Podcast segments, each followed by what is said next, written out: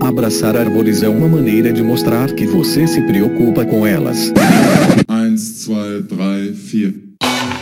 If you'll all gather close around the phonograph and listen carefully, I'll tell you how we're going to have a whole lot of fun.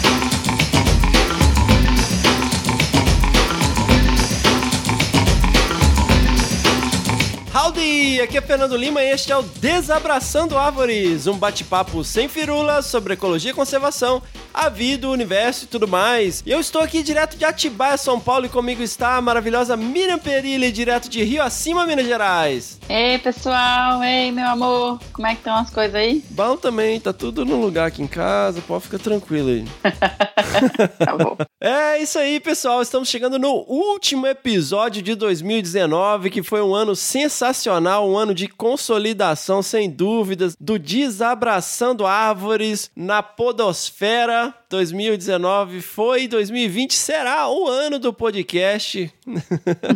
Finalmente, né, senhora?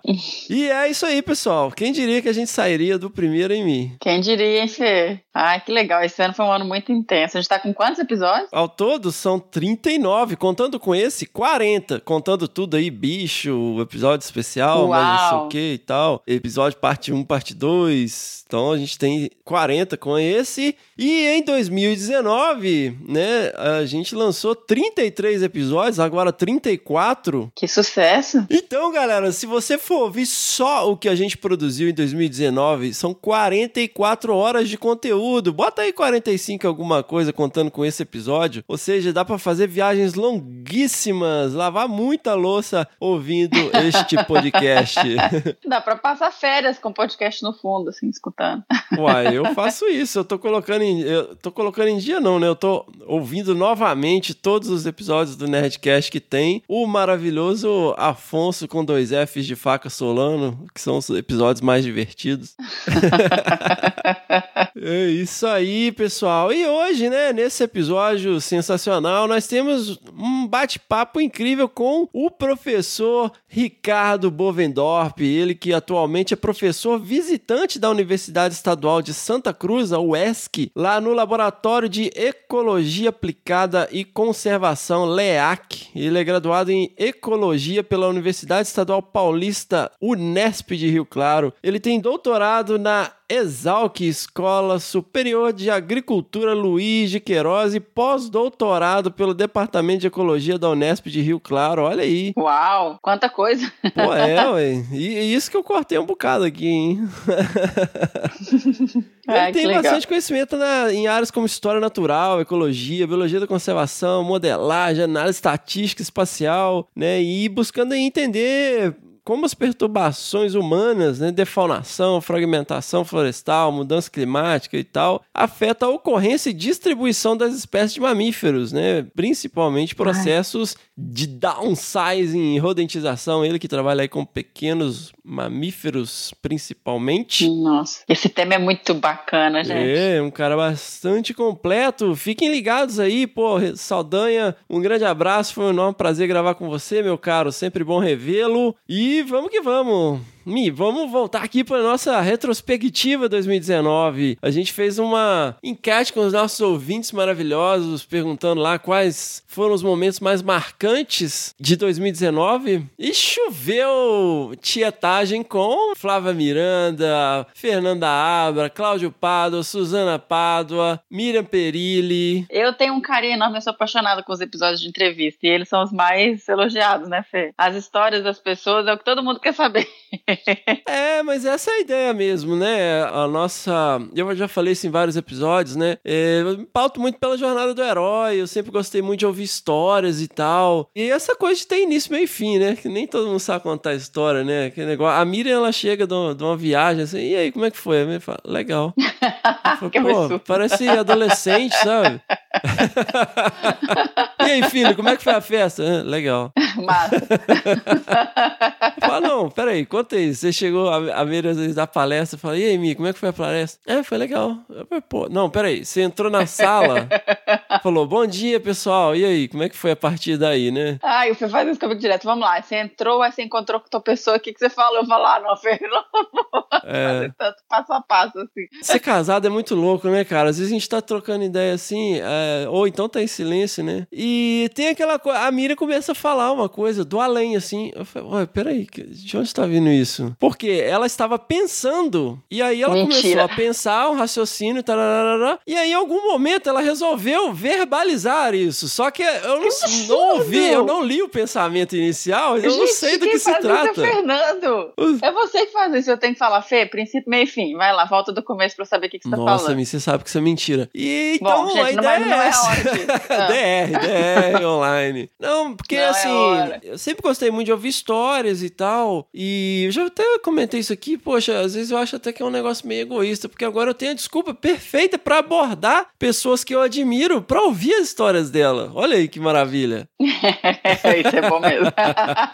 E, É poxa, bom. é, é com muita satisfação, pô, é muito gratificante ver a galera, principalmente a galera mais nova aí que tá, né, nesse período obscuro. Pô, 2019 não foi um ano fácil pro meio ambiente Não. e pra galera que tá aí na luta. E ver essa galera dando esse feedback, falando, poxa, é, eu me inspirei muito pela história do fulano, poxa, olha só, quem vê a pessoa nesse patamar hoje não imagina, né, que passou tanto perrengue, ficou devendo cartão de crédito, entrou em depressão e tal. E hoje, né, alcançou, a gente vê aí a questão né, de continuar acreditar, né, ninguém... Uhum. Ah, Quer dizer, algumas pessoas nasceram meio virado pra lua, né? Mas, tipo assim, a maior parte das pessoas se fuderam no atrás. início, tem que correr muito atrás, né? Insistir bastante. E, poxa, disparado, Flávia Miranda, né? Todo mundo, porra, Flávia Miranda é foda e tal, episódio incrível, porra. E Fernanda Álvares, Suzana Pádua, e Cláudio Pádua, Mira Perilli. Então, assim, de 2019, essa galera aí, pô, todo mundo ficou encantada. E vale lembrar aí que as mulheres maravilhosas, né? Afinal de contas, 62% da nossa audiência é feminina. que legal.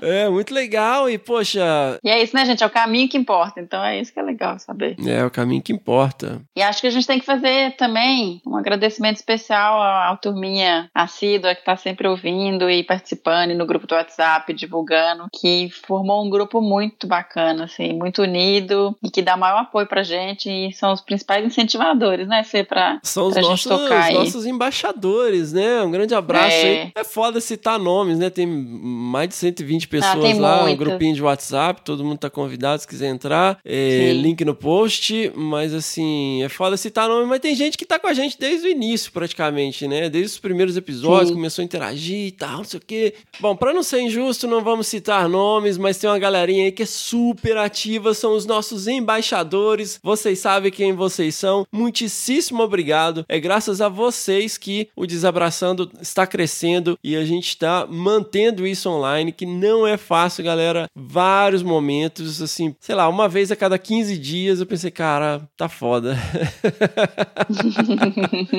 Então, assim, 2019 começou com o episódio 8 e lá no episódio 20 que a gente conseguiu finalmente, né, a nossa campanha do Padrim, lá no www.padrim.com.br barra desabraço, finalmente permitiu aos trancos e barrancos, né, que a gente vive no vermelho, que a gente contratasse aí um editor de áudio maravilhoso, super profissional, sem orar essa entidade a quem nós nos referimos eh, várias vezes aqui, né, então a partir do, do episódio 20 a gente teve essa possibilidade, isso tirou um saco de tijolos das minhas costas, porque não tava dando, né, Mia? Eu tava passando fim de semana, sábado e domingo editando áudio, e mesmo assim, É, tava puxado. um tremendo sufoco. E assim, é, ajudou bastante, facilitou bastante, mas ainda não tá fácil, né? Mas. Isso, gente, vamos apadrinhar. E vamos padrinhar, né? É, já que citando, É. né? Tem a nossa campanha lá no Padrim. Eu já falei, www.padrim.com.br barra desabrace. E você pode apoiar o nosso projeto a partir de um real por mês, gente. Um real por mês. Você não compra duas balas Juquinha. É, gente. Então é isso, ó. A gente tem um carinho enorme por todo mundo. E a gente adora gravar também, né? Fê é puxado, mas a gente gosta de fazer isso. Olha a Mira lacrando a conversa. o Fernando, ele, pe- ele vai agajando. Não, eu tô aqui fazendo a minha divagação de fim de ano. Não fazer.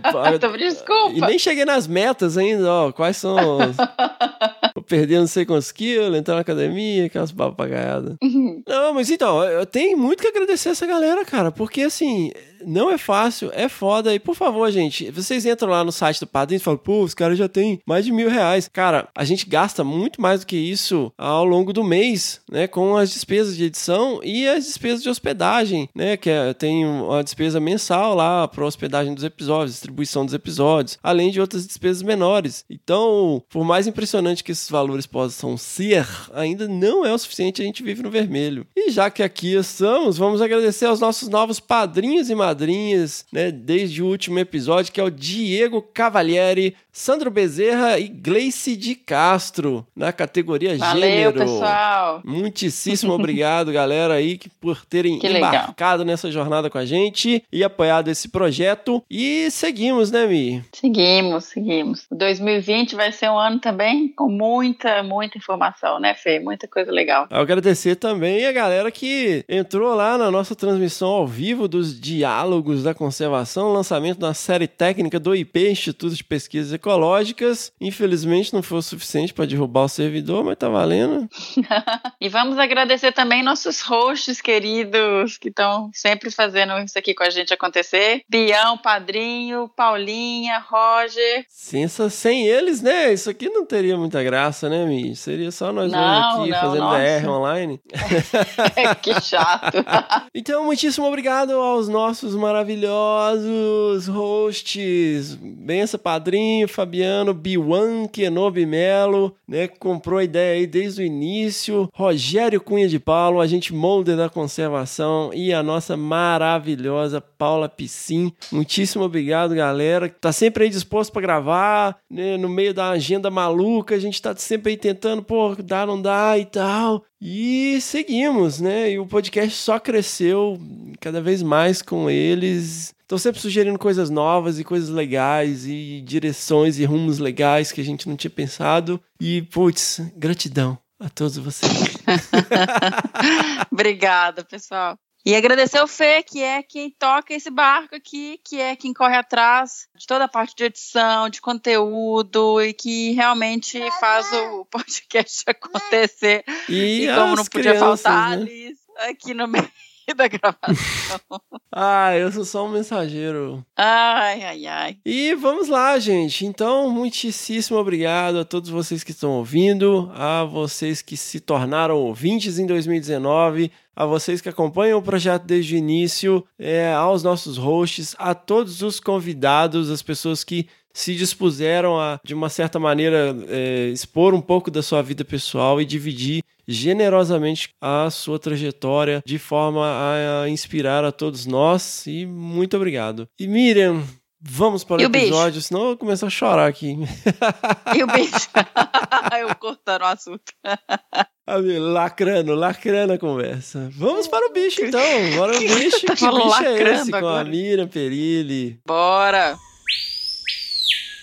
E aí, Mi, qual que é o bicho do último episódio? Então, quando a gente foi gravar o bicho do último episódio, a gente falou, gente, vamos pegar um invertebrado? Será que formiga tem barulho? Porque eu lembro que tinha tem um bichinho, é aquela formiga feiticeira, né? Que na verdade é uma vespa. Que toda vez que eu via no campo, eu sei que se você aperta ela um pouquinho, ela faz um pip, pip, faz um barulhinho. É mesmo, E aí a gente não. foi fuçar pra ver se formiga fazia barulho. E o Fê achou um vídeo, né, Fê? Um vídeo de divulgação, né? Um vídeo que tava divulgando um Super artigo legal. científico que saiu na revista PLOS ONE. O que, que é um artigo Isso, que- científico mesmo, Mi? Um artigo científico é onde a gente faz a divulgação de um trabalho, de uma pesquisa. Então, vamos pensar assim, um artigo científico. Imagina o seu textão que você escreve no Facebook. Aquela porcaria que ninguém vai ler. Mas imagina que você tem especialistas na área que você tá falando merda. E aí os especialistas vão lá, ou oh, isso aqui você escreveu baseado em quê? Ou oh, isso aqui tá errado, isso aqui não tem embasamento, isso aqui e tal. E aí eles devolvem para você esse textão todo rabiscado. E aí você corrige o seu textão e manda de volta para as mesmas pessoas que revisaram ele. E eles decidem, ó, oh, isso aqui agora faz sentido ou não? Se eles podem aceitar ou não publicar esse textão. Só que esse textão, no caso, é revisado por cientistas que são especialistas naquela área que você está discutindo. Então você coleta os dados, você analisa os dados, você descreve o que, que você fez, de preferência respondendo a uma pergunta, e envia isso para uma revista, ele é avaliado pelos pares, volta todo esculhambado, e você se sente um lixo porque você se sente um imbecil, mas aí você vai, corrige e melhora o texto e manda de volta, e eventualmente ele acaba sendo publicado se você continuar insistindo ad eterno, né, Mi? É, mas assim, gente, lembrando que o textão do Facebook é baseado na sua cabeça, né? O textão num artigo acadêmico, Não, ele, é tá base... ela tá, ele tá comunicando respostas de uma pesquisa, com pergunta, métodos e tudo mais. É uma analogia, é uma analogia aí pra galera entender, né? É, lo- é, ele é baseado em alguma coisa e não na sua opinião de merda. e, É e aí isso. a gente achou esse artigo, né, Mi? Um arti- é, através de um vídeo Achamos no um YouTube. artigo, isso. E esse artigo disponibilizava os áudios dos bichinhos, né? Da, o es- estrídolo que chama, né? Das formigas. Ou seja, já falei, né, gente? É formiga que a gente rodou no último episódio.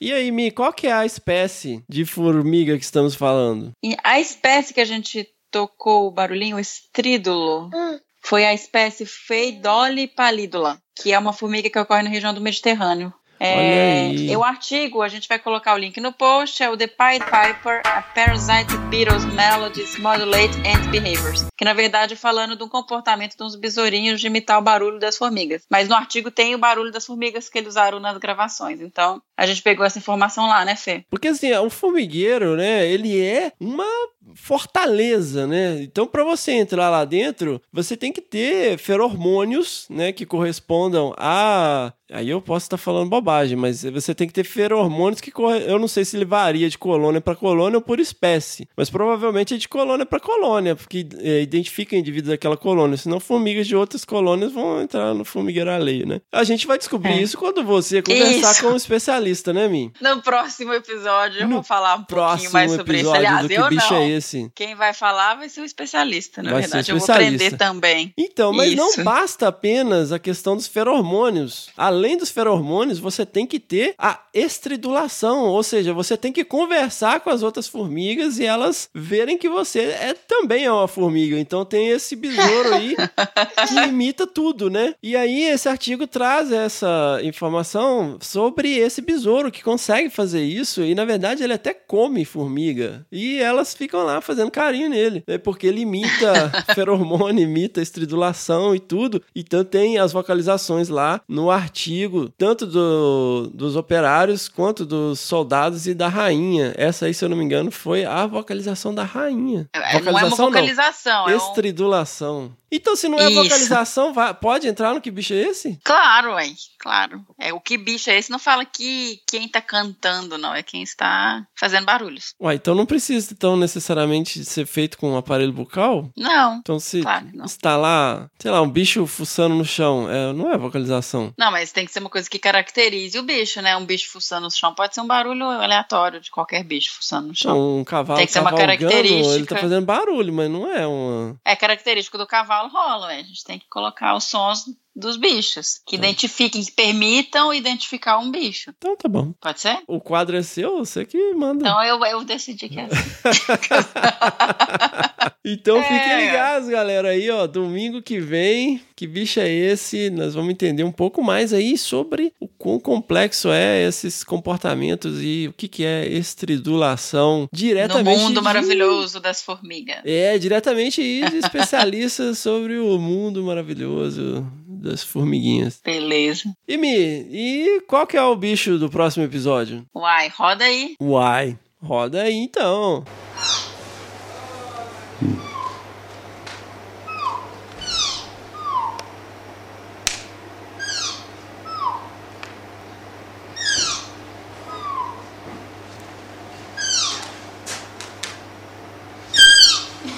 Beleza, Mi. Quem souber que bicho é esse, quem desconfiar, tiver um parpite, faz o quê? Escreve para bicho@desabrace.com.br. Sensacional! É isso aí, galera. Mandem as suas respostas para o bicho. E se você tiver sugestões, críticas construtivas. Ah, meu Deus, ela viu sua foto e falou, pai. Falou? Ela viu sua foto e falou, pá. Ai, futitchuki. Cadê? Coloca meu vídeo aí. Volta aí. Não, não vamos terminar de gravar, senão Ai, não que vai rolar. saudade.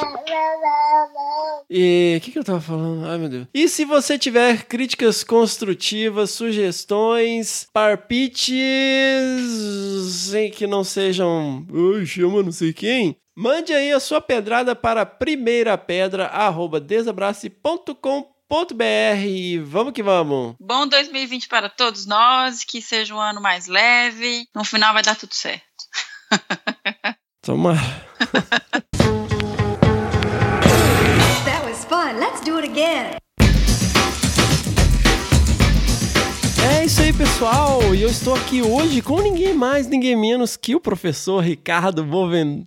Ih, como é que foi? Bovendorp. Isso! Ricardo Bovendorp, finalmente. E é foda, porque, como vocês viram no episódio passado, que o Ricardo ainda não sabe, porque ainda não ficou online, a gente tem um e-mail dele e é sacanagem, porque as pessoas que a gente tá lá na nossa checklist pra chamar mandam e-mails e tal. Eu fico, pô, a, ge- a gente tá num ponto em que os picas das galáxias estão mandando e-mail pra gente e fica. Longe!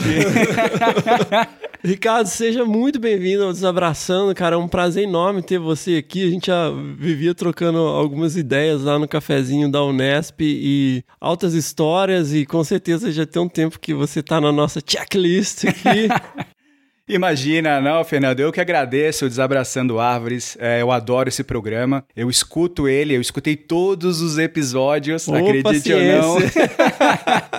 e aí foi o momento que, que eu falei, nossa, eu preciso escrever alguma coisa pro Desabraçando, porque realmente o trabalho que vocês fazem é fantástico. Sensacional, pô. Cara, e como que o pequeno Ricardo se tornou, né, aí um professor de respeito, conhecido, com muita experiência internacional, né? Vocês vão ouvir aí. Você teve uma boa parte da infância ali no interior de Minas, né, na maravilhosa zona da mata. Pois é, Fernando, exatamente. Isso é muito legal, né? A gente já conversou um pouco sobre isso. Eu sou de Belo Horizonte, né? Nasci em Belo Horizonte no final da década de 70, então em 79. E, cara, vivi muito ali na zona da mata. Meu avô tinha, né, um- uma fazendinha ali entre Carangola e Araponga. Então a gente ia quase que todo mês. O meu avô reservava um tempinho pra gente dar esse passeio lá na fazenda e curtir umas aventuras, né? Pô, fazendinha.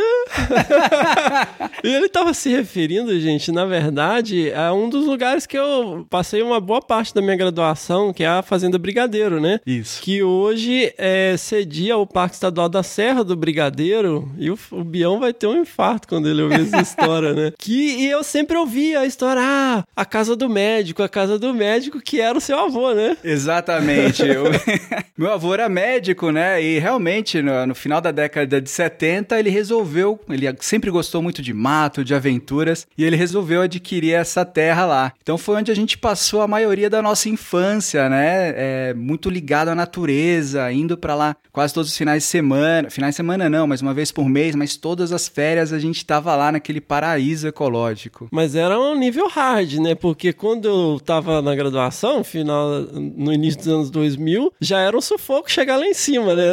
Nessa Cara, época. Era uma aventura. A gente ia de caminhonete, meu avô tinha uma F-75. Nó. A gente atolava demais. Pra chegar no alto da serra era muito complicado. E aí a gente, várias aventuras, né? Vários bichos selvagens, cobras, Aham. porco do mato. Então era muito legal, mas era nível hard. Nível hard, total. Cara, mas aí, assim, uma coisa que acontece muito quando a gente começa a ficar mais velho, né? Na adolescência, você começa a se interessar por outras coisas, né? Aí você se afastou um pouco desse lado do campo, da floresta e começou a curtir mais cidade ou ficou nessa onda também? Não, na verdade, a gente ainda continuou nessa onda até os meus quase 14 anos, Aham. né? Foi a época que realmente o, o- o governo da- do estado da de Minas Gerais desapropriou a fazenda para que fosse virar parque. Mas até o começo da minha adolescência, a gente tava lá, é, enfurnado na, na fazenda. Olha só. É. E aí um grande abraço pra galera lá dos projetos do, do Muriqui, né? A galera do Muriqui tá sempre lá. É, ainda bem reformaram a casa, né, cara? Que depois de um tempo que foi desapropriada, a casa tava caindo aos Cara,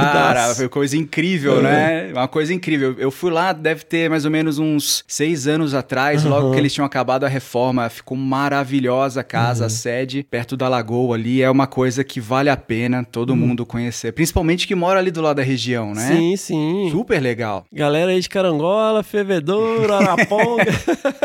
Isso aí. Vamos subir a serra, vamos conhecer o parque. Subir a serra. No Pico do Boné, você já foi? No Pico do Boné eu não tive Eu fui, oportunidade. Eu fui, lá. É hardcore. É hardcore, né? É. super legal. Foi super legal porque foram várias aventuras, né? Então lá que a gente começou a andar com um facão, né? Imagina, meu avô, meu avô dava um facão que era quase o tamanho da minha perna, né? e a gente fazia aventuras no meio do mato, né? Então era aquela inspiração de vamos ser Indiana Jones, né? Não, Aqui a como gente não, né, pois é, então eu pegava eu e meus irmãos e a gente ia desbravar, né? E ficava horas fazendo uma trilha. E na hora que a gente via, falou, nossa, deve estar muito longe da sede, né? A gente deu a volta, era 20 metros, sabe? Mas a gente passava o dia fazendo essas aventuras, Que é, gangorrando de cipó. Então era muito legal, assim, muito legal. Eu acho que foi aí que eu comecei a ficar apaixonado Uhum. é, pelo meio ambiente e seguir essa, essa veia, né? Que não deixa de pulsar. E aí depois você começou a viver a vida em Belo Horizonte. Depois que foi desapropriado, a gente foi pra Belo Horizonte, né? E aí eu tive uma, uma doença grave, né? Não. É, eu tive apendicite, né? Logo depois. Ah, nem é tão grave assim, ué.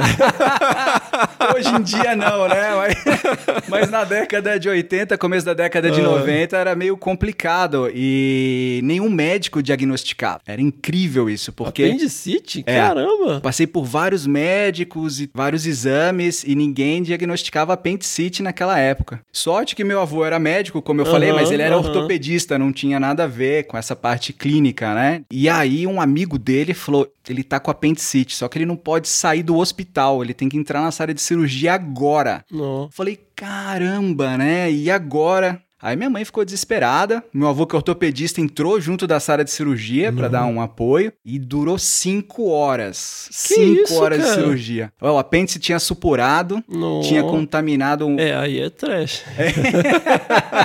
tinha contaminado parte ali, né, do- dos órgãos que ficam ao lado, e, mas a, a sorte que não deu tudo certo. Uhum. Aí dois meses depois, a gente, meu avô me contando que eu tive três paradas cardíacas. Que isso, cara? É, foi uma coisa trash. E aí a gente resgatando isso, né? Falar, ah, onde será que foi que, é, né? Apendicite ocorre, mas é uma inflamação, Aham, né? É uma inflamação. Então foi numa dessas viagens que a gente é, acabou se embrenhando em algum mato, tomando uma água não tão, né?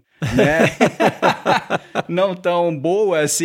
E hoje em dia eu ando sempre com um, um cloreto, né, Pra colocar na água, tá podendo não ter problemas com, com inflamações, intoxicações. Cara, eu comprei uma garrafinha que tem um filtro. Como é que chama aquilo? Cara, essas garrafinhas são o máximo, É que você pode legal. beber água de qualquer lugar, né? É, você pode colocar água com barro lá e Isso, beber. não, é super legal. É então, bom. essas a gente tá protegido. Mas foi, foi junk. Mas mesmo assim, depois que, a gente, que eu saí dessa, dessa cirurgia, minha mãe a trabalho, Uhum. né? A gente foi pra Bahia, cara. Eu fui morar na Bahia. Minha Olha mãe foi aí. a trabalho. A gente foi morar em Arraial da Ajuda, no sul da Bahia. Pô, que chato, hein? Nessa época É, ainda que a Raia da. Ajuda era top. É. né? Então, assim, meus pais se separaram aos seis anos, né? E Uhum. desde então eu fui filho de avô. Quem criou é, eu e meus irmãos foram os meus avós. E aí, como minha mãe foi a trabalho, meu avô Aham. falou: Cara, não tenho mais por que ficar em Belo Horizonte. Mudou também, sabe? Olha aí. Chegou e falou assim: Não, vamos todo mundo pra Bahia.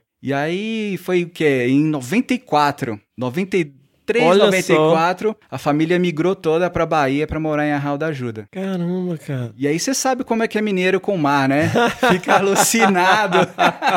E não é qualquer mar, né? meu? Não. Pô. E foi super legal porque nessa parte da Bahia, na década de 90, né, ainda tinha muito mato, né? Aham. Bem diferente, né, do- de Minas Gerais, o que a gente conhece lá da Serra do Brigadeiro. Mas você tem áreas de restingas, né? Uma floresta atlântica um pouco já modificada. E também era alucinante, porque eu ficava andando de bicicleta, Aham. fazendo trilhas, comendo mangaba, sabe? Que massa, que massa. E redescobrindo essas áreas aí da, do, do sul da Bahia. Não, que até hoje, né? É uma, umas áreas incríveis lá na Super. região, né? E totalmente atípica, né? Com os bichos da Amazônia.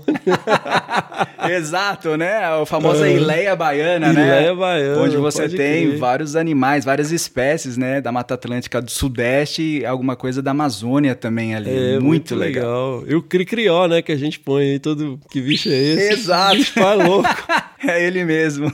Cara, que legal. Mas aí você foi viveu uma, uma bela juventude aí, né? Arraial da Ajuda. E aí, você sempre teve esse contato com a natureza e tal, mas ah, daí, né, até começar a querer trabalhar com isso, como que foi essa... Fernando, isso foi muito interessante porque eu sempre gostei, né? Só que lá na Bahia tinha só até o terceiro ano, né? E aí eu tinha uma tia que morava em Campinas, Aham. que eu chamo da minha famosa tia Cotinha.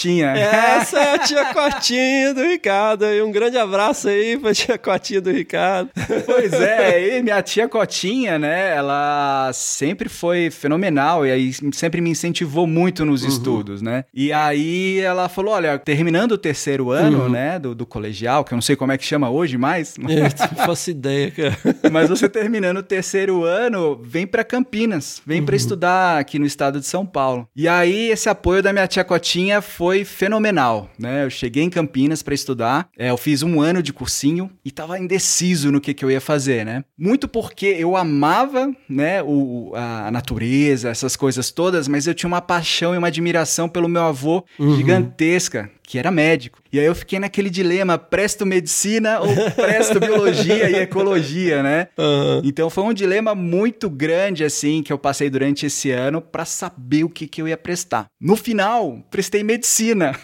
Olha aí. Mais pra, né, lógico, agradar o meu avô. Ele nunca me forçou a prestar medicina, mas eu acho que eu deveria isso a ele, sabe? E aí eu prestei medicina. E quando ele viu que eu prestei medicina e não tinha passado em nada, ele sentou comigo e falou, né, falou, Ricardo, o que que você quer de verdade? O que que você ama? Você não precisa fazer nada pra agradar os outros. Você precisa, né, se completar. Então você tem que pensar muito bem no que você tá prestando, porque você vai trabalhar com isso pro resto da sua vida. Aham. Cara, isso foi impressionante. Pô. Isso foi um divisor de água, sabe? Quando uma pessoa querida, que você dá a maior importância, senta com você e te explica o, o que, que é a vida e, né, daqui pra frente as decisões, como você tomar suas decisões, né, da melhor maneira. E aí foi fenomenal, cara. No- nesse momento eu falei, eu quero é biologia ou ecologia, né?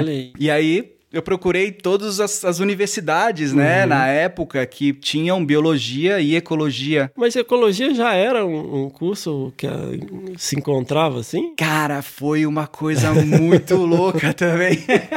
Porque se a gente for ver hoje, o curso de ecologia tem quase 45 anos de existência. É mesmo? É. Não sabia disso, não. Cara, foi uma divisão de uma graduação que se chamava Uhum. História Natural na Unesp de Rio Claro e que virou Ciências Biológicas e Ecologia. Então, Uhum. é, a ecologia é uma ciência muito antiga, né? E o curso de graduação é um, é um curso muito antigo. E aí eu comecei a procurar áreas de biologia. E quando eu peguei o manual da Unesp, né? Uhum. Que é o, a- o vestibular, é a VUNESP, eu vi lá o curso de ecologia. Cara, foi paixão à primeira vista. Eu falei, eu vou fazer ecologia. Vou prestar biologia Uhum. nos outros, né? Mas eu vou fazer ecologia, porque pegou no coração, sabe? Eu vivi toda aquela nostalgia da fazenda, Aham, sabe? De- sim. Aquela coisa meio Indiana Jones, sabe? que você Sim, quer. sim.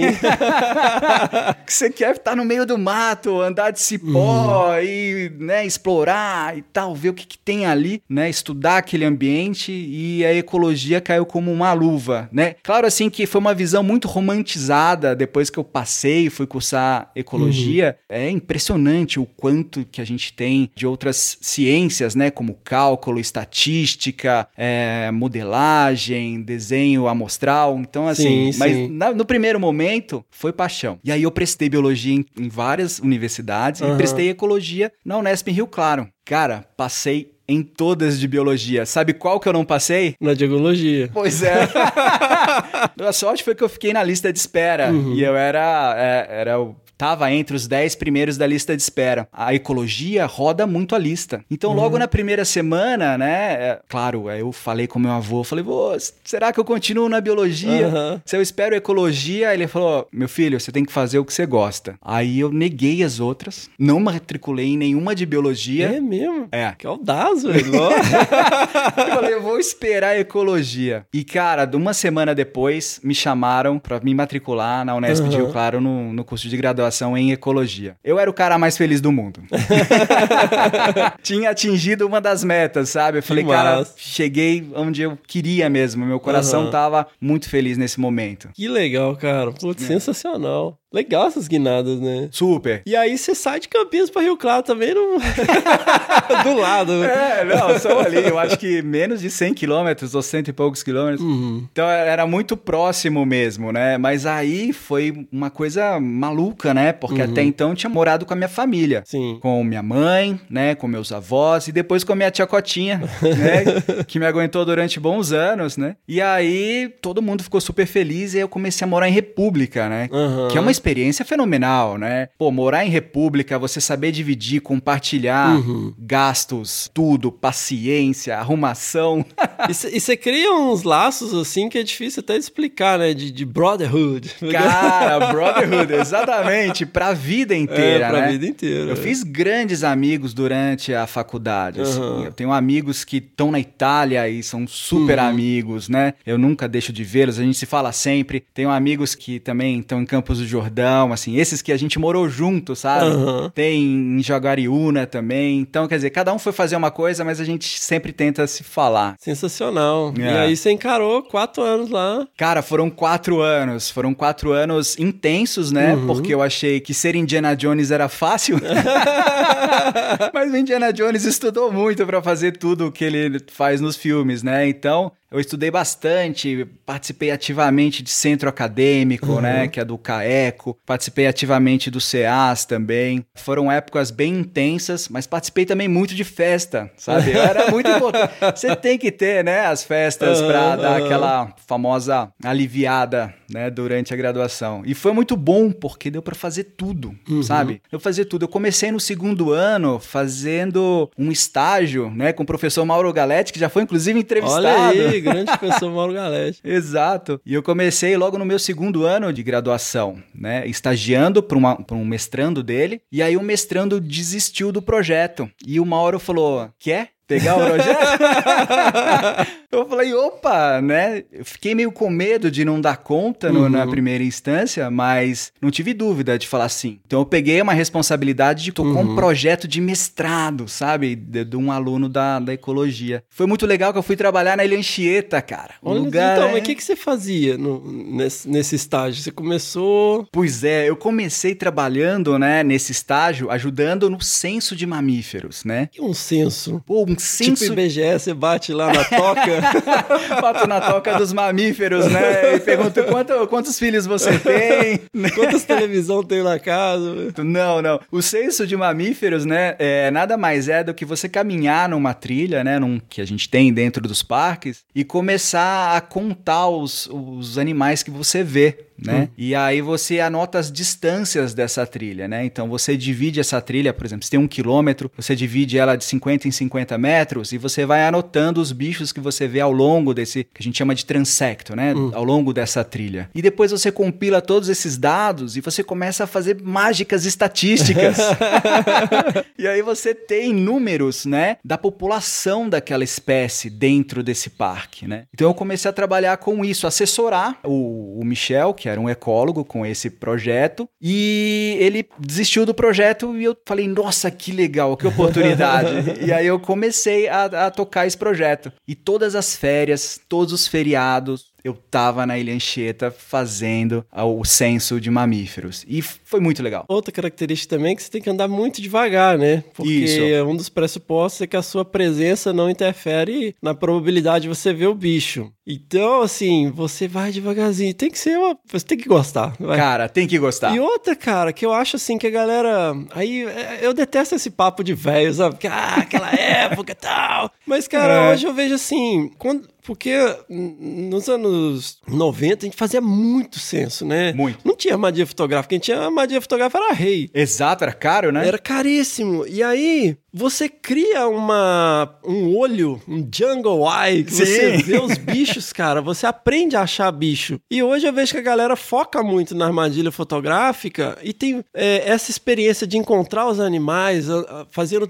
é, censo noturno, cara. Pô, Cara. você acha um monte de bicho na copa e tal, que você não pega com a armadilha fotográfica, né? Exatamente. Tem animais que a gente não consegue, né? é, é, ter o registro através de Uhum. câmera fotográfica. Sim. Eu fiz muito censo noturno, né? E você tem que estar lá muito atento aos animais, nas árvores. É. Tá escuro, você tem que ter uma lanterna boa. Na época eu tinha uma lanterna com uma bateria de moto, cara. Era uma bateria de Que moto. Era do Mauro, cara, do doutorado do Aham, Mauro. Ele falou: nossa. olha, vai com essa daí. A gente recarregava na tomada e era, era fantástico, assim. Então, é, realmente, com a câmera trap, a gente não pega toda a Uhum. fauna. E fazendo o transecto, né, cara, isso é muito interessante. Porque você fica naquela vibração: nossa, que horas que eu vou ver, que hora. É, e Né? você aprende a, a- a observar, né? Isso. É engraçado que eu fazia muito transecto, muito transecto. Aí a primeira vez que eu fui fazer um estágio, que o pessoal tava fazendo captura, acho que era de queixada, e a galera tinha que ir checar as cevas. Aham. Então a galera ia num pau, assim, an- andando muito rápido. Eu ficava assim, nossa, ninguém vai ver nada, né? Tipo, Exato. Aí não dá, né?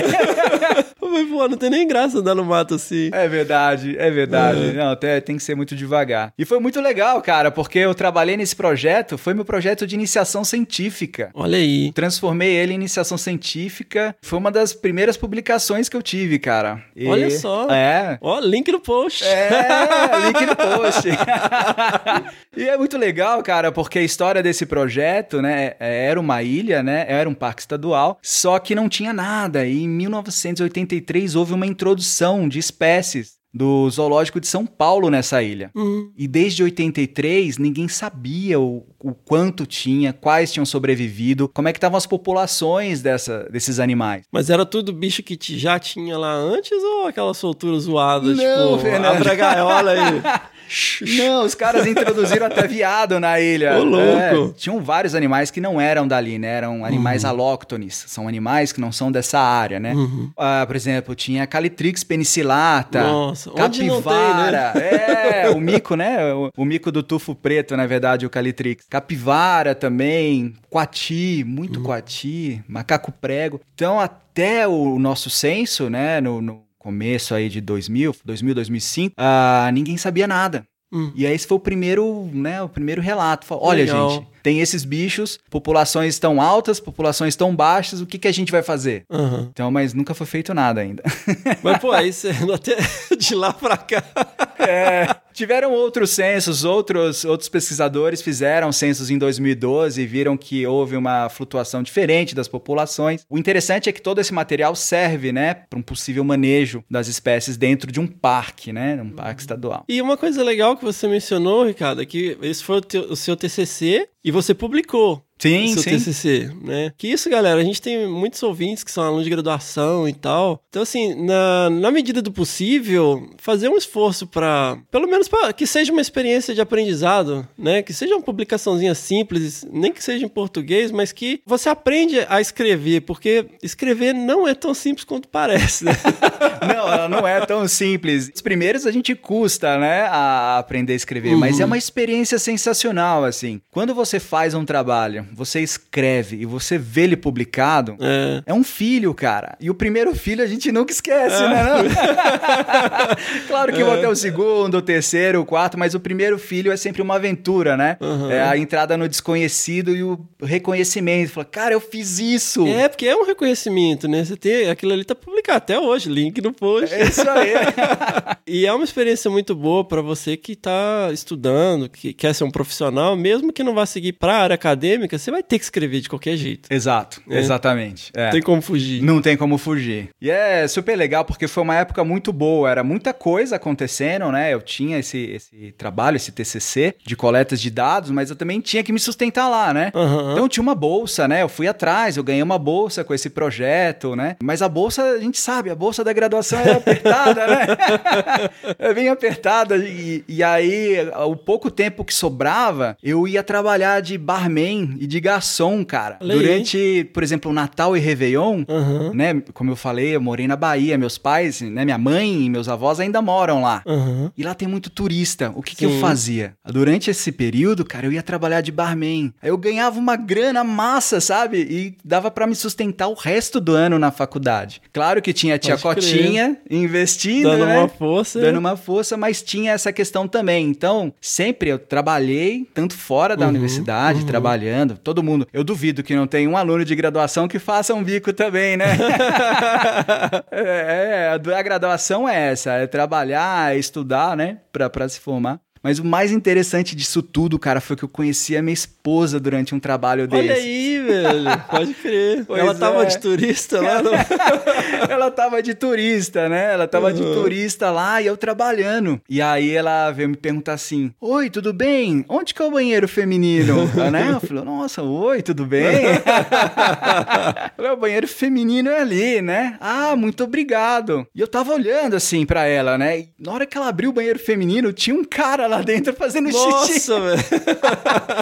Aí ela veio meio brava assim, tem um cara lá dentro do banheiro fazendo xixi. Aí, assim, foi a brecha, né? Aí a gente começou, desculpa e tal, isso não pode acontecer, eu vou conversar com ele. E a gente começou a conversar, né? Muito sobre a, sobre a vida. Aí eu descobri Aham. que ela era veterinária, Aham. né? Que tava fazendo USP, tava fazendo mestrado, se eu não me engano. E eu ecólogo, né, cara? Aí eu falei, eu vou ter que puxar um papo de ciência com ela.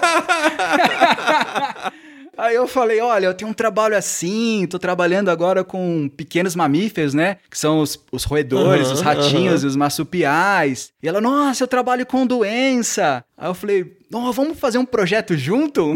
Que legal, olha aí. Foi super legal. E aí ela falou: beleza, você pega os pequenos mamíferos e eu analiso, né, o- as doenças dos pequenos, Aham. dos ratinhos e dos, e dos marsupiais. Falei, é isso aí, que legal. Vamos Que fazer massa, projeto. velho, que massa. É, aí eu falei, vamos. E a gente fez um projeto de vida, né? Olha aí, sensacional. Melhor ainda, né? né? Com certeza. Pô, mas isso aqui é uma etapa. Você já começou a falar dos pequenos, velho.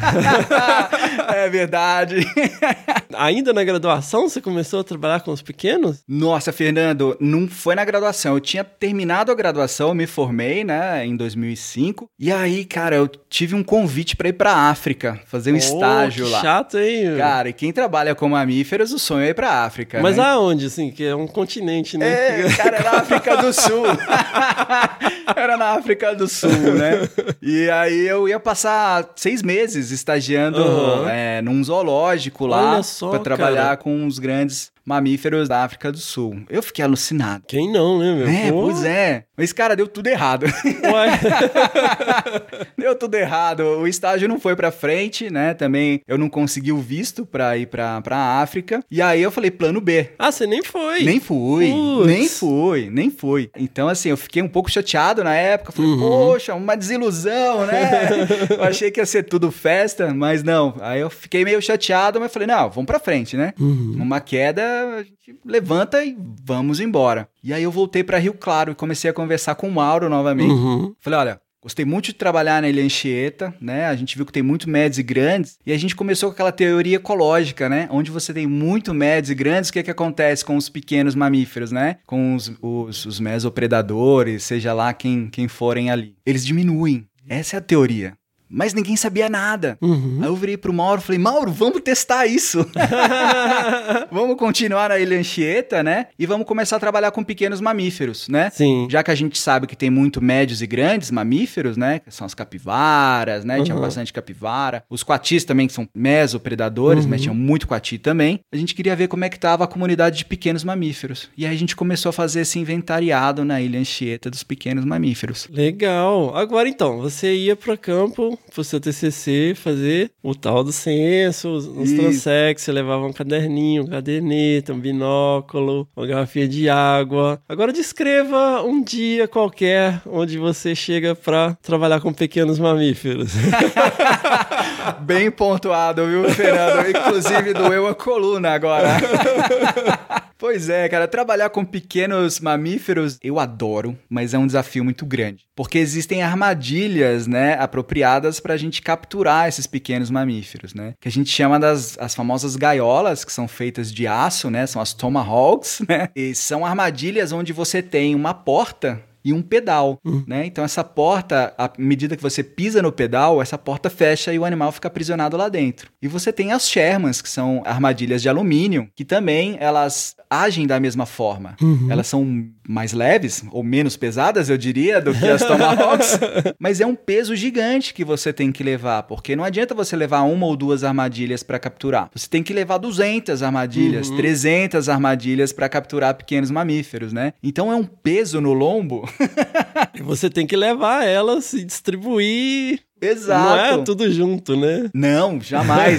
Você tem que distribuir nas trilhas, né? Dependendo do, do desenho amostral ou em grids, né? Então você tem que distribuir para pegar esses animais, para fazer o, o inventário, saber quantos animais tem ali, quais são as espécies que estão ali. Mas, eh, tirante o peso, é fascinante, porque você vê o animal. Você Pega o animal, né? Pega É o animal. diferente, Isso é fantástico, né? Pra gente que trabalha, como eu falei, que a gente faz os censos, né? Aham. Trabalha com médios e grandes, é um pouco mais difícil de você ver esses animais, É. né? Você tem que andar muito pra ver esses Uhum. animais. Com as armadilhas, não. Você chega lá, no outro dia o bichinho tá lá olhando pra você. Oi, tudo bem?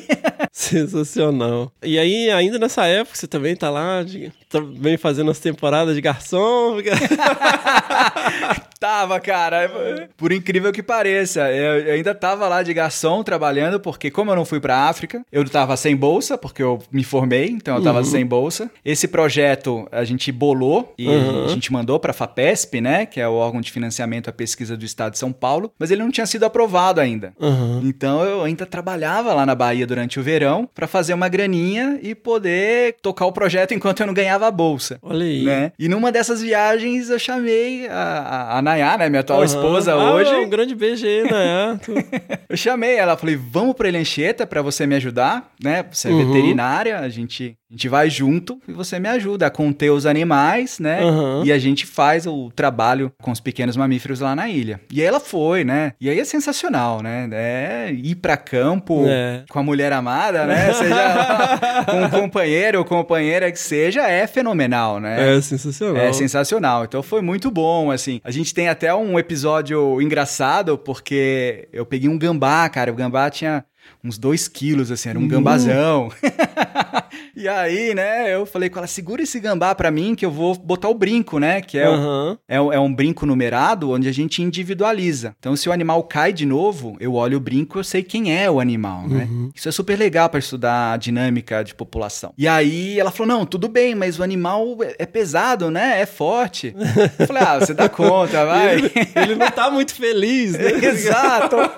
Ele, e, assim, ele tava sem anestesia, né? A Aham. gente usava sem anestesia e tal. E, cara, ele deu um pinote na mão da Nayá e saiu Caramba. correndo. e a gente saiu atrás correndo, sabe? Pega, pega, pega, pega. e foi muito legal, foi divertido no meio do mato, assim. Mas no final a gente conseguiu pegar o gambá e colocar o brinco nele de novo. Mas foi super engraçado. Imagino. Nessa onda, você não fez mestrado, né? Cara, eu não fiz mestrado. E você fez doutorado sem fazer mestrado. Foi. Porra, coragem? Cara, foi uma coragem assim, eu acho que foi meio uma loucura, sabe? Como eu tinha feito esse projeto, né, lá na esse projeto com os pequenos mamíferos na Ilha Anchieta, era pra ser o meu mestrado. Sim. Né? Mas ele foi mais curto que o mestrado. Eu queria muito fazer o doutorado com pequenos mamíferos. Sim. E tinha acabado de passar um professor na Exalc, lá em Piracicaba, que é o PC, o Alexandre Pesequilo. Ah, sim, sim. É, e aí é, ele trabalhava com pequenos mamíferos, né? E eu falei, cara, eu vou lá procurar esse cara Uhum. pra poder fazer o doutorado com ele. E aí ele falou assim. Topo. Falei, olha, mas eu não fiz mestrado, eu vou fazer doutorado, né? E eu perguntei muito pro Mauro também. Falei, e aí, Mauro? Ele falou, não, cara, vai fundo. Segue aí.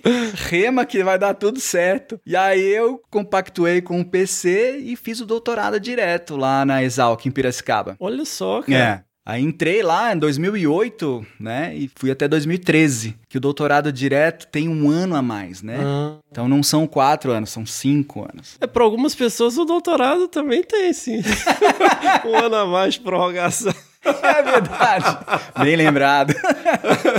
Bem lembrado. É, geralmente o caminho você faz mestrado, doutorado. Eu acho que o mestrado ele é pior do que o doutorado, porque é uma prova de fogo, é rápido e você nunca fez nada parecido. Não no seu caso, né? que você já- e você tem que escrever uma dissertação e você nunca fez nada tão complexo. E aí você acaba descobrindo como que você funciona, né? Que hora que você rende mais, como que você produz, como que você escreve e tal. E entrar no doutorado, aí você tem que aprender isso no doutorado, né? Exatamente, Fernando. Eu acho que isso é, é, é o que pega. O mestrado eu acho fenomenal, sabe? É o momento que você sabe os seus limites, você tá fazendo ali é o seu primeiro trabalho que você tem que fazer, vai lutando, ainda tem as disciplinas. É onde você aprende. Quem fez o mestrado, você já chega um pouco mais, né? Escaldado. Escaldado pro doutorado. Não, o doutorado direto, né? Assim, claro que, como eu falei, eu já tive aquela publicação. Uhum. Não é só tentar o doutorado. Você tem pré-requisitos a Sim, cumprir para claro. entrar no doutorado direto. Um deles é uma publicação durante a graduação. Então, para todos que querem tentar o doutorado direto, recomendo publicar os TCCs, né? Eu tive que correr muito atrás durante o começo do doutorado, porque eu tava com diversas pessoas que já tinham feito mestrado, né? Estavam com aquela bagagem do mestrado, e eu no começando o doutorado. Assim, mas foi muito legal porque a turma era muito boa. O PC também foi muito bom comigo e eu fiz diversos cursos, né? E já até tava falando outro dia dos cursos da Mata Atlântica, curso da Amazônia, curso de campo, né, é, cara? os cursos eram intensos, né, cara? Intensos. Semanas. Eram semanas, né? Alguns da, da Amazônia duravam um mês, né? Uhum. Então eu participei do da Mata Atlântica, assim. É, são cursos onde você aprende muito. Então é sensacional. Eu aprendi muito durante esse tempo e me ajudou muito no doutorado, Uhum. né? Tanto como pesquisador, mas como escritor também, né? Que a gente é um pouco escritor, né? Sim, a gente tem que sim. escrever as É. pesquisas, né? que a gente faz. Putz, sensacional. E foi nessa época que você foi pra Espanha, não? Cara, foi. Umas oportunidades incríveis, assim, sabe? É, durante o doutorado, quase no final do meu doutorado, eu já tinha coletado todos os dados, né? Meu campo foi lá no Morro Grande, perto de Cutia, em São Paulo, né? É, na verdade, o município de Cutia. Já tava com todos os dados coletados de pequenos mamíferos, né? E aí, é, o Mauro também me incentivou, falou, por que, que você não vai pra fora, né? Eu falei, uai, Uai. massa! né? Eu falei, que ideia legal. E aí, eu já conhecia um professor muito amigo dele, né? Que é o Pedro Jordano. Olha aí. É, e o Pedro me aceitou na hora. E aí ele falou: não, pode vir. A gente dá uma olhada nos dados que você tem. Então eu fui analisar os dados do meu doutorado lá fora. Claro que isso tem um custo, né? Eu apliquei para uma bolsa e essa bolsa saiu. Hoje em dia nós temos bolsas para ir para fora, cara. É uma oportunidade gigante da gente crescer como pesquisador, como pessoa, sabe? É um outro mundo, é uma outra realidade, putz. cultura diferente. Muita diferença, né? Assim, muita gente tem medo, sabe? De sair da zona de conforto, falar, ah, eu não sei se eu vou me dar bem. Na época eu fui pra Espanha, né? Espanhol, aquela coisa, o famoso portanhol, né? Portunhol, ó. Fiz um curso de espanhol durante seis meses antes de ir, né? Um intensivão pra dar aquela base, mas é uma experiência fenomenal. No começo dá aquela frio na barriga, eu acho que todo mundo tem um frio na barriga, né? Ah, tô saindo fora do meu país, se me acontece alguma coisa, como vai ser? mas é super legal, cara. Foi uma experiência ímpar, assim. Você ficou quanto tempo lá? Fiquei seis meses em Sevilha, cara, é sul da Espanha. E essa chegada, assim, ó, primeira semana, você tá lá no laboratório, como que é essa experiência, assim, tudo novo? Você já tinha experiências no exterior antes, não? Não, foi minha primeira vez. Primeira vez. Foi minha primeira experiência, né? É, no exterior e o primeiro impacto é que é um outro mundo, né? Europa, Uhum, né? Eu tinha é. um sonho de ir pra Europa. Aham. Aham. Cara, então eu tava fascinado com tudo. A primeira semana era o olho brilhando pra É, tudo, sabe? tudo novidade, É. né? E ainda mais tava com o Pedro Jordano, né, cara? Que é um pesquisador Nossa, ímpar no super mundo. referência. Super referência. Quando eu entrei no, no laboratório dele, conheci Uhum. o pessoal e tudo, eu fiquei encantado. Fiquei encantado. Até ele pedir pra eu dar uma palestra pra todos os alunos. Na primeira semana, né? Ele falou: Não, eu quero que você explique pra todo mundo do laboratório o que, que você tá fazendo. Eu falei, Joe? eu não sabia muito, né? Então, assim, falar em espanhol na primeira semana sobre o seu projeto para uma audiência do laboratório dele foi um desafio. Uhum. Mas foi impressionante, foi encantador. E todos me receberam muito bem, sabe? Todos me receberam muito bem e me ajudaram muito lá. Então foi super legal, foi uma experiência maravilhosa. Fantástico. Você é um cara bem estratégico, né, cara? Porque seis meses é um período muito bom pra você ficar fora, né, cara? Acho que mais do que isso, às vezes você acaba entrando no, numa homesick, né? Que os americanos falam, fica com saudade de casa, aquela coisa, as coisas não são mais novidade e tal. Então você, pô, já foi direto pro doutorado, seis meses lá e pá. Exato. Voltou com os dados analisados. É, foi bem estratégico mesmo. E seis meses, porque eu ia fazer para análise de dados, tava mais do que suficiente. Uhum. Então, realmente, eu fui para lá. E foi uma coisa incrível, porque quando eu tava lá na Espanha, durante fazendo esse meu período lá na Espanha com o Pedro, meu pai faleceu, cara. E aí eu não pude vir, né? Porque eu tava cumprindo minhas Uhum. coisas lá e todas eu não pude vir pro enterro dele, né? Mas assim, é, foi um baque também, né? Falei, Sim, porra, né? O pai morrer na hora que você tá fora do Brasil. Mas é, é aquilo que a gente sempre fala, né? Bateu, levantou, vamos lá, e vai. porque tem que ser cumprida a meta. Engata uma primeira e... E vai. Mas foi, assim, foi super, super legal. Eu aprendi muito lá. E aí você volta pro Brasil, pilhadão, já no final do doutorado. Volto pro Brasil pilhadaço, né? Porque eu adorei a experiência fora, né? Eu achei fenomenal a experiência fora. E voltei com aquilo na cabeça. Falei, eu quero sair de novo, Uhum. né? É, nessa época da Espanha, minha esposa foi junto. Aham. Só que ela ficou em Madrid, fazendo um período também em sanduíche em Madrid. Uhum. Então era mais ou menos 500 quilômetros que separavam nós dois, né? Pô, melhor do que um oceano, né? Muito melhor, muito melhor. Quando a gente voltou pro Brasil, foi o período junto, né? É, ela também voltou, ela ficou seis meses, também voltou. A gente falou, cara, fenomenal a experiência, né? Mas agora a gente vai ter que sair junto, né? Não dá pra sair é, separado. E aí eu defendi o doutorado, né, na, na Exalc, e foi super bacana, sabe? Foi super bacana, a banca, vários conselhos bons, né? Super interessante. E eu já tava com essa meta de fazer pós-doc pra sair de novo. Aham. Então, antes de defender o doutorado, eu já tinha escrito meu pós-doc. Olha aí. E aí, o, novamente, né, o Mauro Galetti virou pra mim antes de eu escrever o projeto e falou: Você não quer fazer pós-doc comigo, não? Falei, nossa, que honra, novamente, vamos aí. e aí eu escrevi o projeto de pós-doc, Aham. a gente mandou pra FAPESP, foi aprovado e a gente já mandou com um período fora. Olha aí. É, a gente mandou com um ano pra ficar na Universidade da Flórida, nos Estados Unidos. Gainesville. Gainesville, cara. Go Gators! Go Gators! foi muito legal, cara. Olha aí. Foi muito legal. Aí, lógico, né? O meu pós-doc, ele já foi. Não tinha tanto campo. Meu doutorado, cara, eu fiz quase dois anos e meio de campo. Nu. Era muito pesado, sabe? Uhum. Mas eu adorava, é apaixonante ficar no mato. A gente gosta de mato, É. né? A gente gosta de mato. Mas aí eu falei assim, nossa, eu acho que eu preciso começar a escrever mais, né? Eu gosto muito de campo, mas eu preciso escrever mais. E foi essa a estratégia do pós-doc.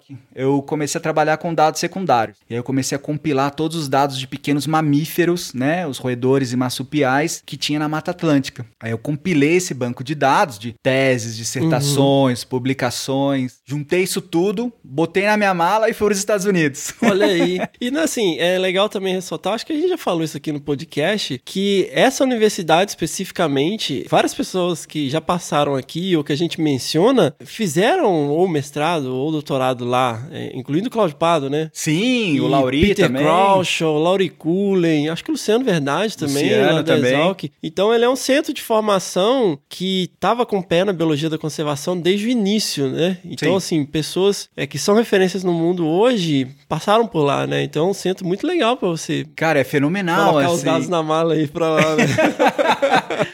é fenomenal, porque realmente, quando eu decidi ir pra Gainesville, o que pesou foi isso. Uhum. Falou, qual que é a melhor universidade nos Estados Unidos? Claro, assim, existem diversas universidades, né? Uhum. Mas qual é uma universidade referência em ecologia no mundo, né? Que você tem nos Estados Unidos? É Gainesville, cara. Sim, é Gainesville. sim. Cidade não é muito legal, mas a universidade é show. né? Eu fui pela Ah. universidade, né? Então foi um período, assim, de conhecimento também incrível. Incrível você poder estar lá com todo esse pessoal e trocar ideia e conversar. Uhum. Então foi muito bom, muito bom mesmo. Quando você tava lá, o John Table que tava lá já não? Ele tava lá. Olha aí.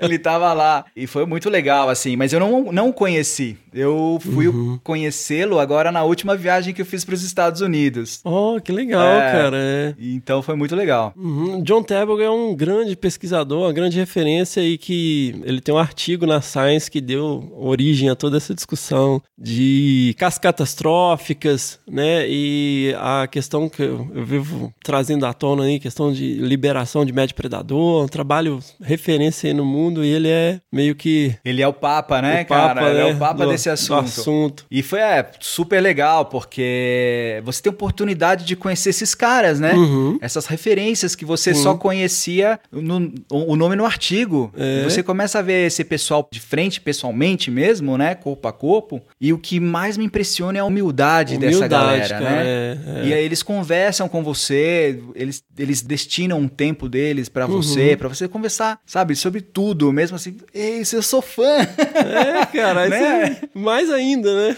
Cara, então, assim, foram momentos, assim, muito bons lá. Claro que tem toda aquela carga pesada, que você tem levou os dados, você tem que É. analisar, você tem um compromisso de fazer, né? Então, assim, o trabalho é muito pesado, mas Uhum. é gratificante, né? Tá lá, trabalhar bastante, claro, e ainda conhecer essas pessoas que você conhece de livros e de artigos importantes na ecologia. Sensacional. E a experiência também de outra cultura, né? O que você já tinha mencionado em relação à Espanha e tal. Cara, isso é muito louco, né? Porque era uma, é uma outra cultura, né? Uma coisa é a Europa, né? É. A outra coisa é Estados Unidos, que tem uma, é uma cultura completamente diferente. E a cobrança acadêmica é outro nível também, né?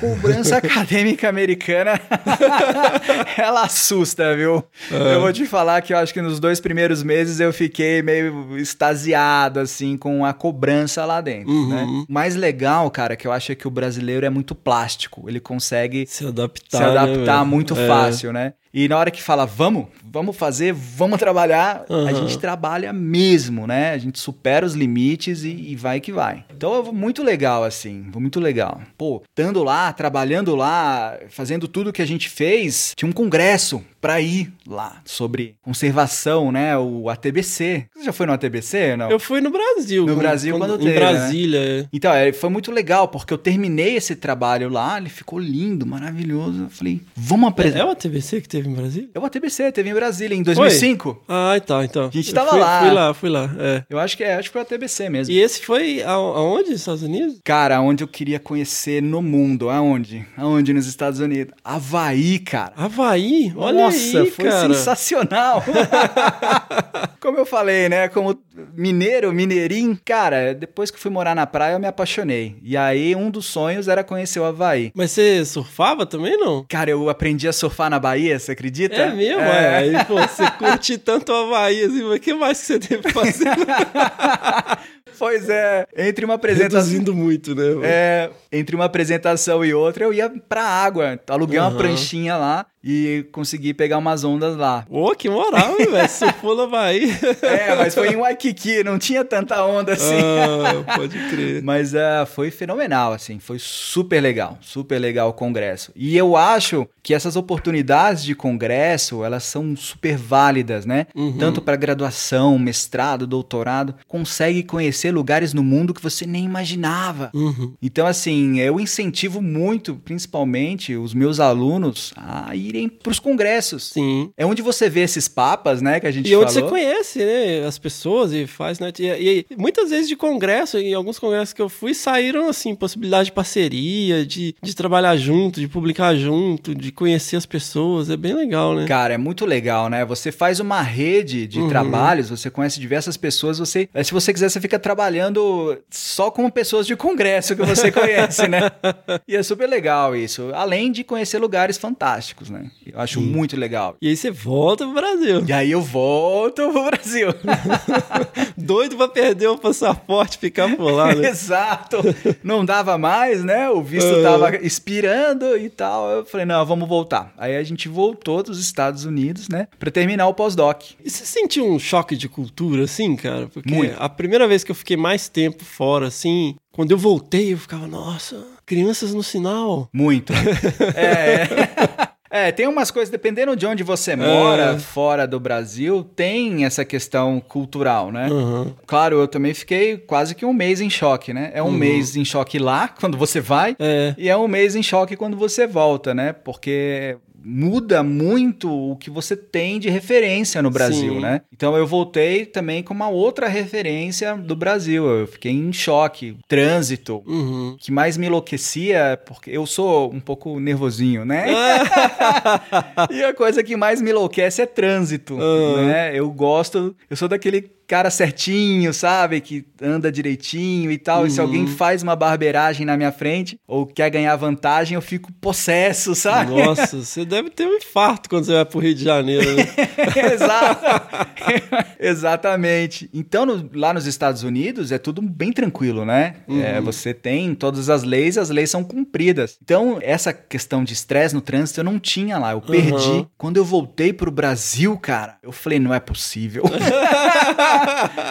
Acho que foi o que mais me chocou, sabe? Uhum. Trânsito. E é o que me choca hoje. Caramba. E, mas aí depois você vai se acostumando, você entra no ritmo de novo, né? Sim. Mas foi, foi uma experiência incrível, assim. E aí você fechou pós-doc. Aí eu voltei, né, ah, do- dos Estados Unidos e comecei a escrever todas as coisas que eu tinha para escrever do pós-doc, né? Uhum. E aí fui publicando e o pós-doc tava quase no final e aí abriu uma vaga para professor visitante na Universidade Estadual de Santa Cruz em Ilhéus, na Bahia. Olha aí! É, eu lembro muito bem, cara. Eu tava organizando um evento lá na Exalc Uhum. que a gente chama de Sever Ciência. Você vê ciência? É quase que um paralelo com Pint of Science, sabe? Ah, nossa, Punk of Science. É. bem, bem melhor cerveja ciência. né? Exato, né? A gente tava organizando o Cerver Ciência Uhum. e a prova era dia 12 de dezembro. E o Cerver Ciência ia acontecer dia 11 à noite. Ô, louco, velho. Cara,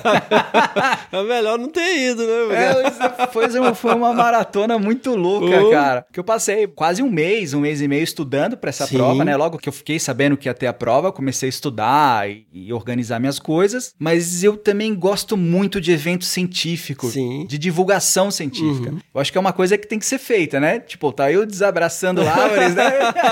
que não deixa negar. Pode crer. Cara, eu falei, e agora? Faço, não faço, faço, não faço? Faço. Claro que faço. Já tinha combinado com todos os professores, os Aham, palestrantes, aham. pós-docs, é, pessoal da graduação também. E aí eu fiz o evento, foi um sucesso, cara. Casa cheia, tinha mais de 300 pessoas. Sensacional. Foi Onde muito que legal. foi? Foi, na Foi em Piracicaba, cara. Foi num bar em Piracicaba. A gente pegou um tipo um pub. Aham. Tinha, sei lá, umas 10 TVs. A gente ligou todas as TVs em série. Pode crer. E a gente passou a- as palestras e os professores falavam enquanto a gente tomava cerveja, né? Mas tinha gente aleatória também, não tinha, Tinha. só aluno da Exalc, não. Não, cara, tinha gente da cidade, Aham, sabe? Tinha aham. muita gente de fora. Isso que foi legal, é um evento aberto, né? Pra população. Pode E crer. é uma ciência é, fácil, né? Um, com um linguajar fácil. Eu pedi pros palestrantes fazerem isso. Eles conseguiram. Foi fenomenal, porque todo mundo entendia, né? Aham. O, o que o palestrante estava falando. Então foi muito legal. Foi um sucesso. Aí a gente fechou, né? Esse Cerveja Ciência era meia-noite. Aí eu falei, agora eu vou dormir. E aí, às oito da manhã, amanhã eu vou pra fazer prova. Mas você fez a prova onde? Em Rio Claro. Ah, foi... mas como que você faz a prova em Rio Claro? Pra... Cara, isso é uma coisa muito legal que tem na seleção da, da Universidade Estadual de Santa Cruz. Hum. Eles fazem prova remotamente. Ah, outra,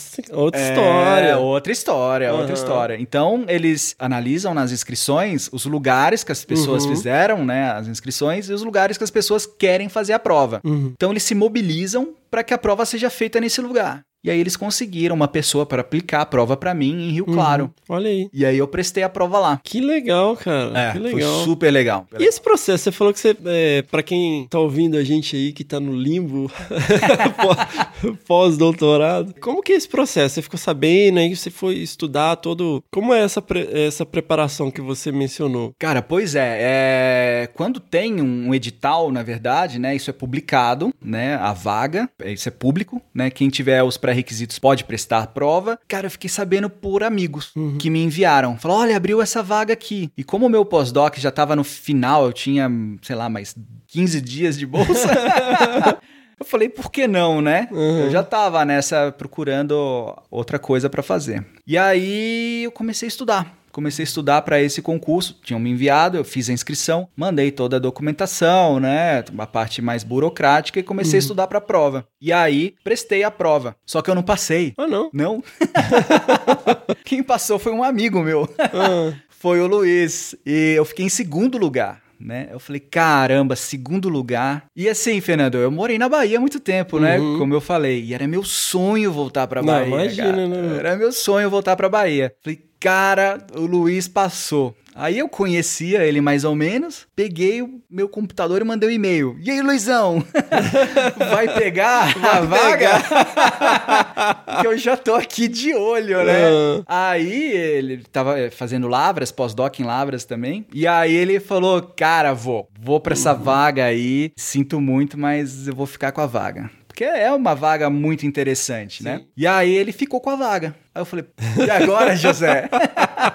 Meu plano A foi embora, né? E aí, cara, sempre durante também essas, es- esses entre, entre safras, né? Entre doutorado, até na graduação, bolsas, quando você tem bolsa, não tem bolsa, é muito difícil. E eu fiz muita consultoria. Cara, e foi numa dessas consultorias que eu conheci o Hugo Fernandes. olha aí, um grande abraço aí, o Fernando, seu fanfarrão. É. a gente se conheceu, cara, em Abunã, cara, na Amazônia. E aí, consultoria, aquilo são várias histórias, né? É, Dormindo no meio do mato, a onça esturrando. e aí, quando eu vi que eu não passei, voltei pra consultoria, né? Porque a gente não vive só de vento. É. A gente tem que trabalhar. e aí eu comecei a, a fazer algumas consultorias pra arrecadar uma grana até que saísse alguma outra coisa mais estável, né? E aí eu fui fazendo consultorias. E numa dessas consultorias eu tava... Já era, tipo, agosto de 2018. E eu tava no Mato Grosso, né? Aquela loucura de campo, quente pra caramba, Imagina, suando. Mato Grosso. Aquela coisa leve, né? Aí toca meu celular. Aí toca um número desconhecido, eu desliguei. Toca de novo, mesmo número. Eu falei, não é Uhum. possível que é telemarketing, né? Deve ser alguma coisa séria. Na hora que eu atendi, era a coordenadora da seleção. Olha aí. Ela falou, Ricardo. Falei, oi, tudo bom? Então, é o Luiz, ele passou num outro concurso público para professor efetivo na UFSB. Olha aí. É, cara. E ela falou: olha, a gente tá chamando o segundo colocado. Falei, como é que é? Sensacional, Rapaz, hein? Cara, o celular quase caiu no chão.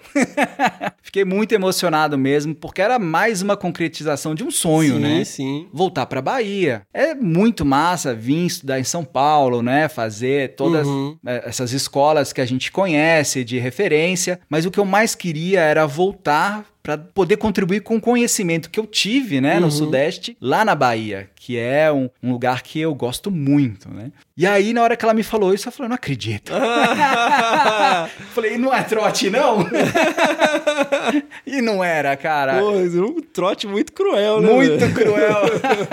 Aí eu falei com ela, falei, olha, eu tô numa consultoria, é, eu tô terminando daqui uma semana, aí eu volto e a gente começa a, a fazer toda a papelada, né? Porque tem vários exames exames admissionais, Uhum. várias coisas, e a gente começa a entrar com a papelada pra eu ir. E aí eu fui. Finalmente voltei, final de agosto de 2018, pra Bahia, cara, pra Ilhéus. Que legal. É. Sensacional. Aí foi muito bom, cara, porque até eu fiquei na casa do Luiz. Ele que me acolheu lá. Então foi muito legal, porque aí, chegando lá, né, agora como professor, né, da, da, da universidade, professor visitante, foi muito bacana. E como que é, é, começa isso assim? Você chega lá, você fala, ó, toma aqui sua sala. Como é que você começa? Chega lá. Porque você sempre teve assim, você sempre trabalhou muito em equipe. À medida que você foi, né, o que eu percebendo, convivendo com você, à medida que você já orientava alunos, já ajudava bastante gente com análise, com coleta de dados, treinava gente e tal. Então, para você partir, é, é mais uma questão de formalizar uma posição na universidade do que começar um novo ciclo, né? Uma continuidade do que você já fazia. Mas como que é essa chegada, assim? Tipo, ó, tá aqui sua sala, como é que funciona isso? É, assim, foi, foi muito legal, né? Como você falou, quando eu cheguei lá, né? Não tem assim, toma aqui sua sala. né? Porque a gente tá numa esfera ali, a UESC é excelente, Aham. mas a gente tá numa esfera estadual. A Sim. gente sabe que hoje a educação é muito carente de verba, investimentos. Então não tem assim, toma aqui sua sala. Toma aqui sua sala, o controle do ar-condicionado. Exato. Não, a gente tem um laboratório, né? Aham. Onde eu fui incorporado, que é o Laboratório de Ecologia Aplicada, com vários estudantes de mestrado, graduação, Uhum. né? Tem pós-doutorandos também, pós-doutorados lá. E tem a pesquisadora, que a gente chama de pesquisadora-chefe. Ela Uhum. não gosta dessa denominação, mas é ela que é a alma ali do laboratório, Uhum. sabe? E aí, cara, eu fui muito bem recebido. Muito bem recebido. Eu não tinha a minha sala, mas eu tinha a minha mesa. Já era Ah, muito bom. E fui muito bem acolhido, né? Uhum. Claro, terminei minhas orientações que eu tinha, as orientações de mestrado na Unesp em Rio Claro Uhum. e tudo mais, e comecei a trabalhar junto com essa galera. Comecei a dar aula também, Uhum. e os alunos de graduação começaram a me procurar. Ó, professor, quero, quero fazer um estágio com você, Uhum. não sei do que. Então foi muito legal, assim, porque a gente teve, eu tive bastante procura por parte de graduação Uhum. e da pós também. Eu já cheguei lá, foi muito legal porque eu já cheguei com uma doutoranda, né? Olha aí. É, foi muito legal. Ah, Uhum. Então eu já cheguei com uma doutoranda e a procura foi sempre aumentando Uhum. para suprir esse, esse- essa demanda, né? De que é a área que eu trabalho, ecologia de pequenos mamíferos Uhum. e tal. Então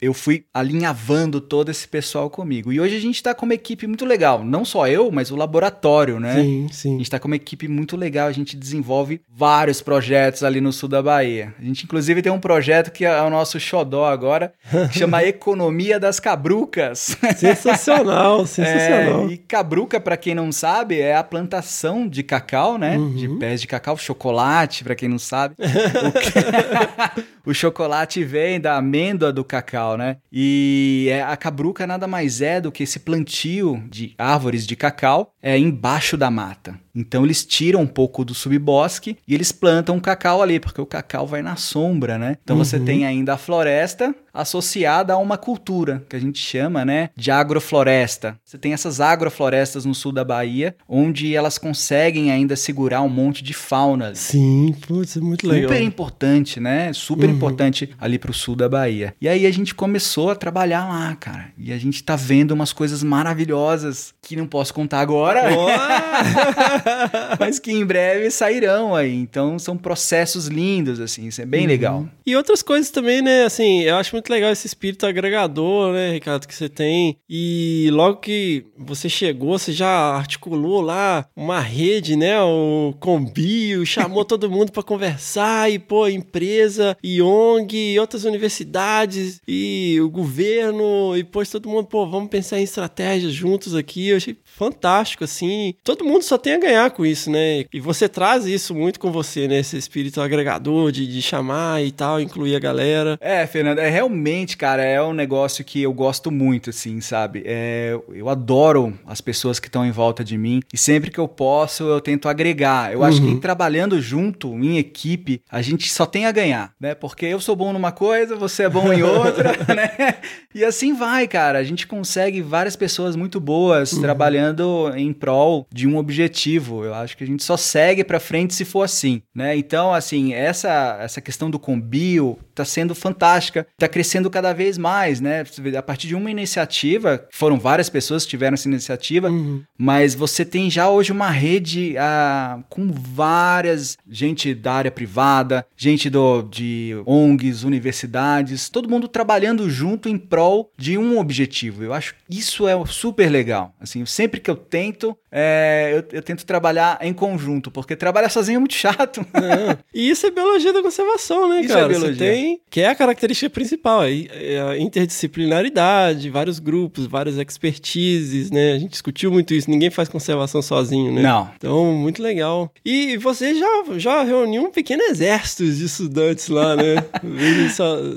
Disciplina de campo e tal, levando a galera pra conhecer os lugares. É, cara, foi um negócio assim, é aquilo, né? Eu, eu fiz é, disciplina de ecologia de campo. Aham. E agora ministrar ecologia de campo, pra mim, é a coisa mais deliciosa que existe, né? Porque você consegue passar muito do que você recebeu, né? Sim. E eu gosto muito disso com os alunos. É o momento que eles realmente aprendem, né, a ecologia. Então, nas disciplinas que principalmente que eu ministro, que é comunidades, ecologia de comunidades, populações, ecologia de campo, eu sempre tento passar, né, essa, essa visão ecológica para eles. Principalmente na ecologia de campo, eles têm que trabalhar juntos, sabe? E desenvolver projetinhos. Isso é muito legal, porque é intenso. A gente sabe que é Sim, intenso, sim. né? Muitos esperneiam, né? Sabem que é, é- é assim, é quase uma semana de curso, Uhum. né? É muito intenso, todo mundo vivendo junto, né? Do- almoçando, tomando café, todo mundo junto. Mas ao final, cara, o produto é maravilhoso. Assim, o relato dos alunos, Saldo, sabe? né? O salto de, de exato de aprendizado deles Uhum. é nitidamente grande, sabe? Então isso é muito legal. Uma outra disciplina que eu tô ministrando lá, cara, é divulgação científica. Olha aí, que legal, é, cara. eu vou abrir vaga agora semestre que vem, já fazendo aqui o, O jabazinho. o jabazão. É, pô, faz o jabá aí, cara. Exato. Se quiser, data, tudo aí, pode fazer. Não, semestre que vem para os alunos de, da pós-graduação, Uhum. né? É, a gente vai fazer a disciplina de divulgação científica. Isso é muito legal, porque a gente aborda diversos meios de fazer divulgação Sim. científica, né? Desde um evento como esse que eu falei de Servir Ciência, Uhum. até fazer um relato de um artigo científico para uma revista pouco mais, é, ou vamos dizer assim, menos científica, né? Onde você tenha pessoas lendo, tipo, super interessante, Terra da Gente, né? Sim, sim, Coisas que você. que o público geral lê. sim. Então isso é muito legal, é fazer com que o aluno tenha a capacidade de passar informação científica por um jeito mais ah, maleável, né, e mais entendível para a sociedade. E é legal ter um treinamento pra isso, né? Que Eu, eu fiz a. O Mauro traz muito isso, né? O Mauro Galete, de. Ó, é, você publicou um artigo, agora escreve uma notinha, manda pro jornal, né? Manda pra uma revista, manda pra. é, tenta atingir mais gente com isso do que simplesmente o artigo. Então, e isso é muito importante, gente, fazer isso. Não só com artigos, mas no dia a dia também, né? Com certeza, é super importante, porque ah, eu acho que o quanto mais você atingir né, as pessoas com o seu trabalho, né, que você acha importante, e que realmente muitas vezes os nossos trabalhos, eu acho todos os meus trabalhos muito importantes.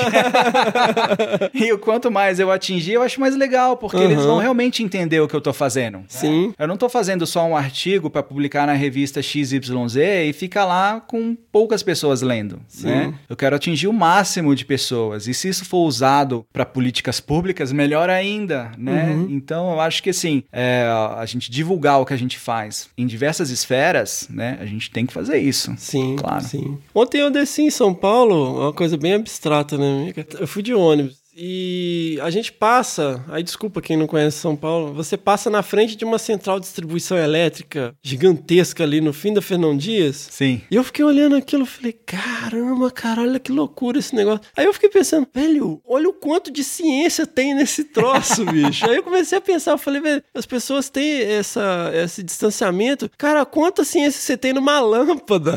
Exato. é muita ciência, né? É muita ciência que você tem numa lâmpada, cara. Cara? Veja o quanto ela já mudou, né? Do que Pois era antes é. do que é hoje. Eu fico assim, caramba, cara, é tudo que tá à nossa volta, né, bicho? Tem ciência, tem ciência. É incrível, desde uma mesa que você senta, né? Uhum. Que teve uma máquina que Sim. foi desenvolvida para fazer essa mesa, né? A gente respira ciência todos os Uhum, dias, mesmo uhum. que a gente não saiba, que algumas pessoas não saibam, a gente respira ciência, tudo é ciência, né? Fantástico. Pô, Ricardo, cara, eu te agradeço demais de estar aqui. Eu queria mandar também um abraço aí pra galera da UES, que a gente sabe que a gente tem muitos ouvintes lá. a galera tá sempre mandando mensagem. Cara, muito obrigado. Fiquei super feliz quando eu vi que você tava aqui em Atibaia. Eu falei, pô, caramba, você tá aqui em Atibaia, velho. Pois é. Nossa, eu que agradeço, Fernando. Foi super legal. Desabraçando é fenomenal. Cada vez mais gente escutando Desabraçando. Foi um prazerzaço mais uma vez. Claro, né? Quando tiver em Atibaia, eu vou te ligar agora, né? a gente pelo menos sair pra tomar um chopinho, né? Sensacional. Não só trabalha, mas eu que agradeço o convite. Fico super feliz de ter participado do Desabraçando. Quando for pra Bahia, pô, né? Ilhéus estamos lá, né? Ah, já tem lugar pra, pra encostar e comer um, um pãozinho artesanal, fermentação natural. É isso, uma cervejinha caseira. Olha aí, sensacional. Obrigadão, velho. Imagina, eu que agradeço, Fernando.